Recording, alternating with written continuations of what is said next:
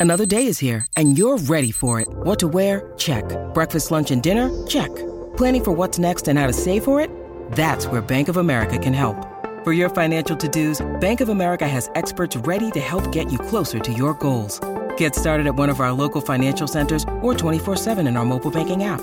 Find a location near you at bankofamerica.com slash talk to us. What would you like the power to do? Mobile banking requires downloading the app and is only available for select devices. Message and data rates may apply. Bank of America and a member FDIC. When you need mealtime inspiration, it's worth shopping Kroger, where you'll find over 30,000 mouthwatering choices that excite your inner foodie. And no matter what tasty choice you make, you'll enjoy our everyday low prices, plus extra ways to save, like digital coupons worth over $600 each week. You can also save up to $1 off per gallon at the pump with fuel points. More savings and more inspiring flavors make shopping Kroger worth it every time. Kroger, fresh for everyone. Fuel restrictions apply.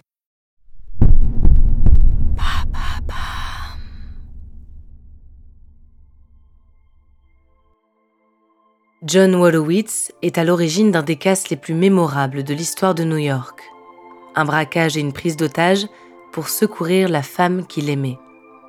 Pour lui, aimer, c'est sauver, faire passer le bonheur de l'autre devant tous les obstacles. Une histoire de changement de sexe, de banque et de prise d'otage, une histoire d'amour.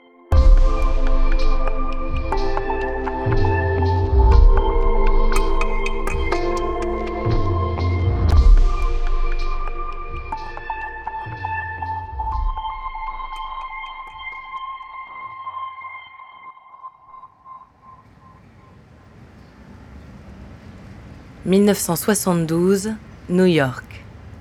Nous sommes en plein cœur du mois d'août, la chaleur est écrasante, les rues désertes, le goudron luisant. À Brooklyn, les gamins jouent à s'arroser aux bornes à incendie et les grands-mères s'éventent sur les perrons. Mais un événement va sortir les citadins de leur torpeur. Devant un bâtiment de la Chase Bank, l'agitation est à son comble. Des agents du FBI, des policiers et des journalistes s'agitent. Les badauds s'agglutinent le long des barrières. Au centre de l'attention, un homme. Il porte un t-shirt blanc col levé et un pantalon noir. Il semble nerveux, il fait des allers-retours entre l'intérieur de la banque et le trottoir. Il crie aux forces de l'ordre et aux journalistes de s'éloigner. Cet homme, c'est John Wolowitz. Plusieurs heures auparavant, il a tenté de braquer la banque. Mais la police a été trop rapide et John retient maintenant des salariés et des clients en otage. Malgré les apparences, ce n'est pas un bandit comme les autres. John Wolowitz est né à New York. C'est un garçon doux et poli, très proche de sa mère. Après ses études, il fait son service militaire, puis est envoyé faire la guerre au Vietnam. À son retour, il épouse une de ses collègues, Carmen Bifulco. Un parcours plutôt commun pour les hommes de sa génération, en surface du moins. Car John garde beaucoup de secrets en lui. Ses traumatismes du Vietnam, mais aussi ses préférences sexuelles. Avant de partir à la guerre, John a eu une expérience avec un autre homme, un certain Wilbur. Une fois marié, John ne parvient pas à se mentir bien longtemps. Après seulement deux ans de vie commune, il divorce de Carmen, il rejoint The Gay Activist Alliance et il collectionne les amants. Un soir de 1971, son chemin croise celui de Lise Eden, dans un bar. Lise est née homme, mais se perçoit femme. Et quand on la regarde, il n'y a pas de doute. Elle est très élégante, perchée sur ses hauts talons. Ses cheveux sont blonds ou peut-être roux, John n'est pas sûr. Il doit pencher la tête en arrière pour l'admirer car elle le dépasse de nombreux centimètres. C'est le coup de foudre. John et Liz se marient lors d'une cérémonie non officielle.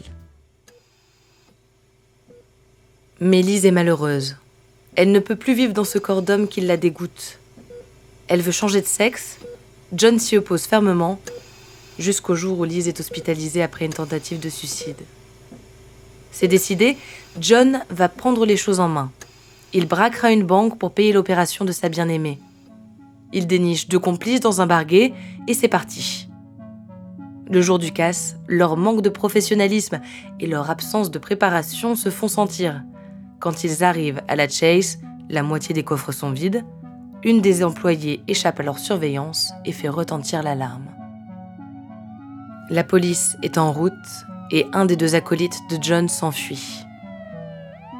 C'est le début d'une prise d'otage qui durera 14 heures. John est un braqueur atypique.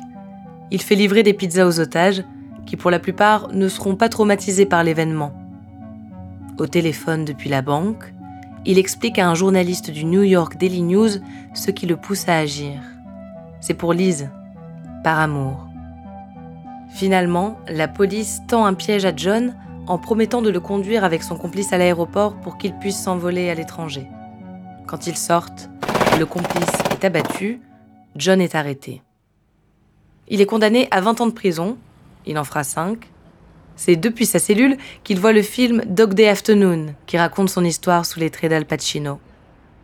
En 1978, John est libre. Il retourne vivre chez sa mère. Lise l'a quitté pour un autre homme, elle mourra du sida en 1987 et John prononcera quelques mots à son enterrement. Il passe le reste de ses jours à New York. Il tente même de devenir garde à la Chase Bank. Je suis le mec de Dog Day Afternoon. Personne ne viendra vous voler si je garde la banque. Il refuse. John mourra d'un cancer en 2006. Il restera un des braqueurs les plus loufoques que New York ait connu, un voleur animé par une seule chose, l'amour.